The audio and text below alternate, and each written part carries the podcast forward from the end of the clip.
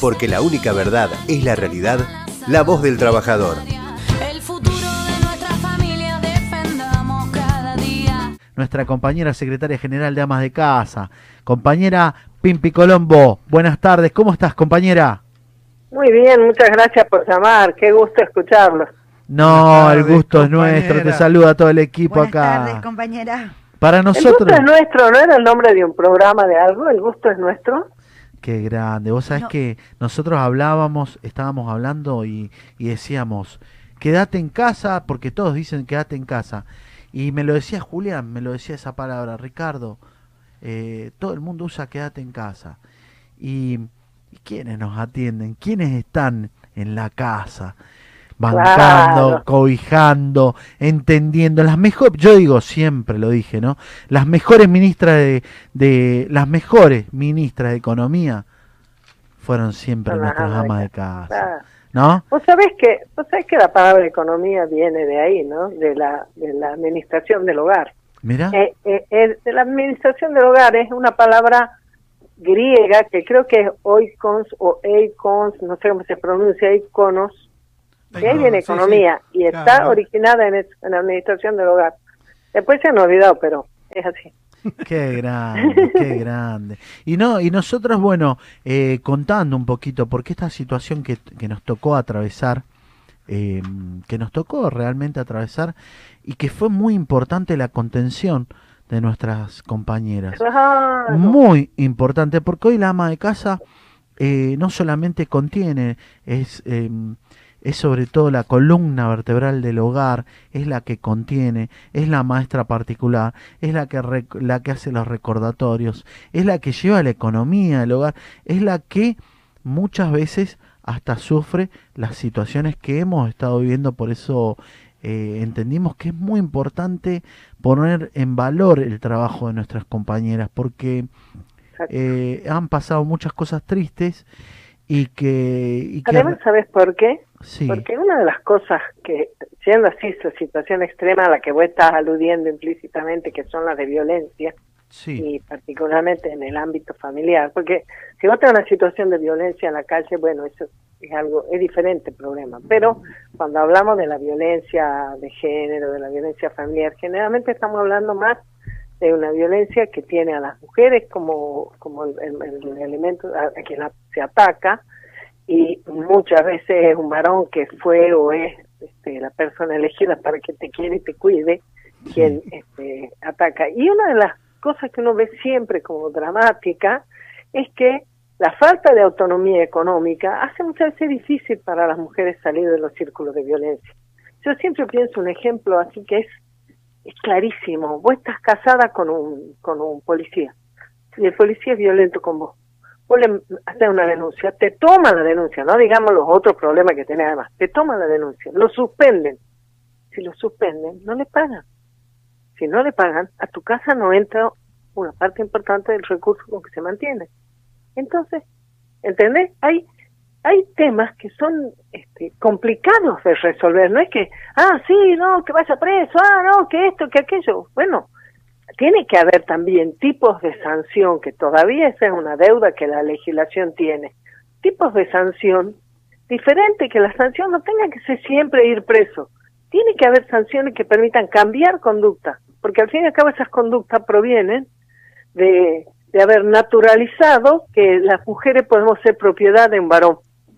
Y eso hay que corregirlo, y de chiquito hay que corregirlo, para total. mí, ¿no? Sí, no, no. No, y no solamente escuchar, mira qué lindo, ¿no? Escucharte y, y defender eso, ¿no? Porque, bueno, yo soy un hombre que viene del interior. Eh, Yo vengo de Mendoza. ¿De dónde venís? De Ah, Mendoza. qué lindo. Eh, y vos sabés que, bueno, vivimos una sociedad muy matriarcal allá. Y a mí me toca ir eh, mucho a Santiago del Estero, que tenemos unos comedores allá. Y en realidad unas escuelitas, que somos padrinos, unas escuelitas rurales. Ah, mirá vos. Y vos sabés que me di cuenta, es impresionante donde nosotros vamos, la sociedad es muy matriarcal. Esto vos allá vas a escuchar mi mami. Mi mami. ¿Viste Claro, la nosotros palabra? también decimos así, mi mami. ¿De dónde, de dónde sos? ¿De eh? Tucumán? Qué grande, tenía un hermano tucumano, mirá vos, qué grande. Mirá vos. Sí, sí, mi papá le tocó co- recorrer toda la Argentina.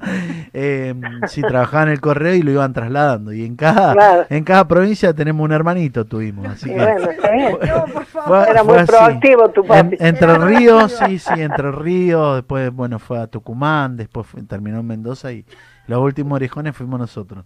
Eh, pero vos sabés que, no, Tucumán, lindo, hermoso. Eh, conozco y conozco y voy si- seguido. Y veíamos eso, mi mami, o sea, una, una, sobre todo una sociedad muy matriarcal, donde la, la mujer es sostén de todo. No solamente lo anímico, Claro. eh, sino que eh, el educar, el- el- los padres salen, muchos trabajan eh, en el campo y por ahí tienen campañas y, salen dos, Y además, tres meses. escúchame, lo que se produce en la casa de bienes y de servicios, si tuviera que hacerse afuera, sería plata también. O sea, entonces ese, es esa dedicación, ese respaldo espiritual, material, eh, físico, afectivo, es todo eso. Y bueno, y es que es la vida misma, es el mundo de- del afecto con que nos criamos. Es muy importante el trabajo del ama de casa. Por eso sabés- nosotros desde hace 37 años luchamos para que ese trabajo sea valorado como trabajo, sea total, valorado, eh, tenga reconocimiento social y económico, tenga un ingreso por ser ama de casa. Cuando la presidenta puso la asignación universal por hijo y la hizo, hizo que la cobraran las mamás, nosotros salimos a aplaudir con las dos manos, porque porque la mayor parte de la gente daba importancia al hecho de que iba a haber un recurso en las familias que no tenían un ingreso habitual, fijo. Y nosotros también, obviamente, porque si no tenés el recurso mínimo básico para, para alimentar y vestir y, sostener tu familia y pagar la luz y eso, es tremendo.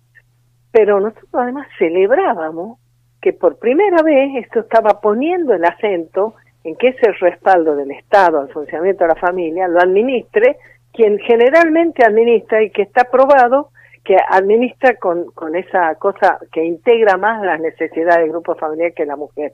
Y de, y de Yapa, además, significa que la mujer empieza a tener un recurso de administración propia que no tiene que estar mendigando. Por supuesto que hay muchas mujeres, que muchas, que hemos empezado a salir a trabajar fuera de la casa desde hace décadas. Antes, antes, en el año, hasta el año 1926, vos para trabajar afuera de tu casa tenés que tener permiso del marido. Y eso se cambió la ley, pero las prácticas más o menos, tardó mucho tiempo en cambiarse. Y terminaron de cambiarse definitivamente cuando no hubo más remedio en la familia que, que salgan los dos a tener algún ingreso, porque con un solo ingreso una familia no se sostenía, ¿no? Que eso apareció mucho finales del 80, durante la década del 90. Entonces hoy vos tenés que las mujeres, este, tenemos que la población económicamente activa de mujeres es como más del 50%, así como la de los varones, la población económicamente activa es casi de los 70 y pico. Entonces, hoy nosotras estamos fuera de la casa también y trayendo ingresos y demás. Pero hay mujeres que, bueno, que no, que no tienen eh, ingreso, tienen su trabajo. Entonces, cuando vino lo de la asignación universal, a nosotros nos pareció espectacular. Te diría que las dos más espectaculares políticas de, de equiparación de, de, entre, de las mujeres, entre mujeres y varones, eh, espérame un segundito. Ah, entre mujeres, está mi hijo dándome una mano aquí con el lío- de mi teléfono. Perdónenme. Este, fueron la moratoria previsional, donde la- el 80% de las personas que se jubilaron fueron mujeres, porque nosotras somos las más excluidas de la jubilación, porque somos ama de casa, no hay ningún aporte, porque si somos empleadas domésticas, el, grado de, de, no inscripción de empleada doméstica es más alto que el del resto de los trabajadores. Se dice que se dice que de cada tres eh, trabajadoras domésticas solo una todavía está registrada, porque además somos más en el mundo informal, porque en muchos casos haces empanadas, cosés, eh, cuidas un, un, un chico de la vecina, todos son cosas que te dan ingreso, pero no te da- no te formalizan. Por lo tanto, cuando llegas a la edad de jubilarte no tenés nada. Y también sabes por qué tenemos a veces dificultad para llegar a los a los eh, a los 30 años de aporte, porque en, en la década del 30 a los 40 años, por ahí vos estás teniendo un hijo, con un hijo más o menos alguien te da una mano, tu mamá, tu suegra, con dos hijos. O sea, con tres hijos se arma un poco de merengue. Si tu sueldo no alcanza para buscarte una persona que haga una tarea y auxilie, vos a veces dejas tu empleo. Y entonces son años, vos estabas en el sistema, pero tuviste que salir y además después volver a entrar al sistema diciendo que has estado seis años afuera hasta que tus hijos ya no están en edad escolar y te dicen, no, pero vos tu currículum no dice nada. Pues, bueno, no sé, yo diría que capaz que criando niños y atendiendo una casa he aprendido y he madurado más que si soy cajera de coto, no sé, digo yo. Claro, es como que quedas excluida. Pero es una pelea esa, ¿te Sí, das es una pelea constante, Nosotros- compañera. Nosotros siempre decíamos que tiene que haber la posibilidad de, de especificar e incluir en el currículum de una persona. Sí, y este, ponerle, es la ¿o no? tarea del hogar. Exacto. No, pero Porque- ponerle experta en eh, economía hogareña. Bueno, experta en situaciones de riesgo, experta en seguridad e En- en higiene, Seguridad e higiene. experta, hay que poner todo, no, no, pero hay que ponerle el grado de, complejas. claro, exper- experta en psicología en, en social, mediación. claro, experta en psicología social. en. Mediación, escúchame, mediadoras como usted no, pero a ver, del Claro. Ministerio de Trabajo y como la ama de casa no- cuando se pelean lo dijo. Ah, No, Mirá, tienen, pero a ver, el currículum tendría que ser profesional. Bueno, pero, pero eso es una deuda todavía. Y sigue siendo una deuda Sí. porque no se concibe como un trabajo. ¿Entendés? No se concibe como un trabajo. Cuando hicimos las encuestas de uso del tiempo, que ahora el Congreso de la Nación aprobó que por ley se tienen que hacer, y el año que viene se va a hacer la, la segunda encuesta nacional por parte del INDEC. Las encuestas de uso del tiempo son una cosa porque nosotros hemos peleado y nosotros hicimos una acá en la capital cuando yo era legisladora en el año no- 98 y después este, con esos resultados hicimos aprobar una ley para que las encuestas en la ciudad fueran obligatorias, eso se aprobó en el año 2003. ¿Y que para qué son las encuestas de uso del tiempo? Las encuestas de uso del tiempo permiten medir el trabajo del ama de casa, incluso este no solo doméstico, porque a veces si, si fuera trabajadora rural ¿eh? es una mezcla, no es solo trabajo doméstico, ¿verdad? También es un trabajo de producción en una huerta, en una granja, ¿no? Y ese trabajo este no no está valorizado económicamente. Entonces, vos lo podés valorizar en tiempo. Y cuando se valoriza en tiempo, y cuando se valoriza en tiempo el de la mujer y el del varón, vos descubrís pues, eh, cómo funciona el mundo. Vos descubrís que el 90% o más de las mujeres hace tarea doméstica, mientras que alrededor del 60% de los varones hace alguna tarea doméstica. Vos descubrís que de las tareas domésticas, domésticas de cuidado, todas las tareas que se hacen en el hogar, digamos, eh, las mujeres hacemos el doble que los varones. Cuando digo las mujeres y los varones, porque lo que se hace es cuando se mide los tiempos, después se suma todo, ¿entendés? Porque no es la realidad de cada persona, la estadística nunca te revela tu experiencia, sino hace, te hace una descripción global, porque imagínate que eso de que trabaja el doble que los varones, eso si vos lo mirás en el total, pero no es que en cada caso, porque si vos sos una ama de casa en exclusividad, tu compañero ni por lejos va a hacer solo el doble que lo que hace él, ¿entendés? Por ahí tu compañero hace una hora o dos por día alguna cosa vinculada al hogar o Pero la aparte- compra, se va chico a la escuela y vos estuviste nueve horas con eso, ¿entendés? Sí, sí, Pero mira. sumado el total, ¿y eso sabes qué quiere decir? Quiere decir que ese trabajo que no se remunera está realizado entre el 75 y el 80% hecho por las mujeres. Lo, lo hacemos Sí. nosotros. Sí, y sí, solo un, un 20% por los varones. Entonces, aparece, de ahí se, de, se deducen muchas otras cosas. Por ejemplo, dice, che, las mujeres ganamos menos que los varones. No es que las mujeres ganamos menos que los varones por el mismo trabajo. No es que si vos sos empleado de comercio, ah, si es mujer te pagan menos. No, las convenciones colectivas de ninguna manera admiten esa discriminación. De hecho, desde que estuvo Perón y Edita en Argentina, por, igu- por igual trabajo se paga igual salario, ¿entendés? Y la mayor parte de los trabajos no se negocian individualmente. Cuando se negocian individualmente, muchas veces hay esas diferenciaciones, ¿no? Pero colectivamente no. Pero ¿sé cuál es la diferencia? Que si vos tenés una carga horaria en tu casa, además no reconocida ni remunerada, eh, de cierta cantidad de horas como nosotros vimos que era de más de tres horas y media para por día para mujeres que tienen un trabajo afuera, imagínate que vos no puedes estar ocho horas de tu trabajo más tres horas y media con trabajo doméstico y todavía quedarte cuatro horas de, de, de ¿cómo se dice?, de, de horas extras. Vos no Sí, podés. sí.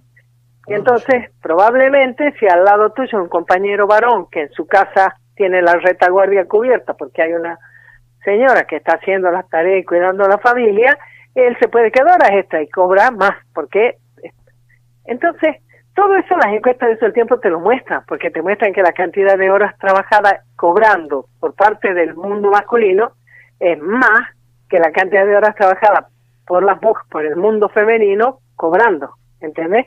Entonces, la brecha de ingresos que es grande entre mujeres y varones no es, no es porque falta una ley que diga que cobremos lo mismo, es porque falta una mirada muy humana, muy integradora, que vea de qué manera reconoce, valora, remunera, acompaña el trabajo que cada mujer hace cada día en su hogar, todas las que te están oyendo en tu programa, todas las que te acompañan siempre, seguro están sabiendo de qué yo les estoy hablando. ¿Sabe qué? Eh, Julián Castro le habla, Pimpi. ¿Qué tal, Julián? Todo esto, ¿sabe qué amerita? Mire, hay ministerio para casi todas las actividades, pero usted, ¿sabe? Escúcheme bien, no, porque usted es una maestra y nos enseña, pero yo lo hablaba con Ricardo y con la compañera acá, usted tiene que liderar el ministerio del hogar, es el único ministerio que falta. Mire toda la, la lucha y, y la cantidad de Ah. trabajo que tienen, pero vio que que- se hacen ministerios, disculpe, ministerios nuevos. Bueno, usted tiene que liderar con la CGT Zona Norte el Ministerio del Hogar. Espectacular. Vos sabés que te voy a contar algo. El año pasado, después no prosperó eso porque el Frente de Todo no abrió a que se haga este las paces y demás, pero nosotras, yo, no, no a mi sindicato, sino un grupo grande de compañeros militantes del peronismo, entre los que me cuento, proponíamos que Moreno Chaliú sea una fórmula que compitiera por la, por la presidencia. Sobre todo con la idea de que era muy enriquecedor para la construcción política que hubiera más de una mirada de cómo abordarlo y que pudiéramos ingresar todo a un espacio común con esta diversidad que somos. Y vos sabés que nuestro proyecto, nuestro proyecto nacional, así que Julián te podés afiliar con nosotros, te- decía que tenía Gracias, que haber un compañera. ministerio, un ministerio de la producción, donde estuviera todo, muchas cosas, incluido el Ministerio de Trabajo y todo, y el Ministerio de Comunidad. Muy bien. Esto que vos decís, que en un punto es como lo que vos decís, porque es el hogar y la comunidad. Si el hogar al fin y al cabo es como el centro y el eje de la comunidad. Y Exactamente. para, para nosotros es un re orgullo decir que hace en el año 83 nosotros retomamos una lucha que era de Evita y salimos a invitar a las mujeres, casa por casa, a golpearle la puerta, a tocarle el timbre y a decirle, compañera, no diga más yo no trabajo, diga soy ama de casa. ¿Usted quiere ser parte para que armemos un sindicato que luche para que nuestro trabajo tenga salario, tenga jubilación, para que se apruebe que tengamos un sindicato, para que podamos tener como los otros trabajadores en obra social? Y fue impresionante, fue impresionante, porque a cada mujer que le, le decíamos, nos miraba y decía, bueno, por fin. Y entonces vos decís, esas mujeres, cada una de las mujeres, además de mirar por su familia, probablemente también construyen en su barrio, en su cuadra. Y entonces ese trabajo que parece que te aísla, que te encierra, que te deja solita, que también hace en esa soledad que puedas este, padecer violencia justamente porque estás aislada y sola, nosotros lo convertimos en una participación colectiva, con una identidad propia, una identidad que no quiere decir ni dejar de ser femenina, ni dejar de amar a nuestra pareja y a nuestros hijos, ni renegar de la tarea que hacemos, sino simplemente valorizar que esa tarea que hacemos es la que convierte una casa en un hogar, es la que es Por la que le da funcionamiento a la sociedad. por eso, ¿Qué? Pimpi, te quiero, te quiero, perdoname, te tengo que, porque se nos va el tiempo, pero te tengo que decir algo que para mí es muy fundamental. Sí. Y, y lo quiero reivindicar desde acá, ¿no? Desde este lugar, desde este humilde lugar, a todas las, porque lo estoy leyendo, me mandan un montón de, mira, manda una compañera de Mendoza, Mariana, dice, Es así, Pimpi. Llevo 34 años trabajando en la actividad pública, trabaja en una universidad y llega a su casa y se pone Claro. se pone de la ese se pone ese delantal de mamá, se pone ese delantal de Ah. psicóloga, se pone ese delantal de de de bancar los trapos que es bancar una casa.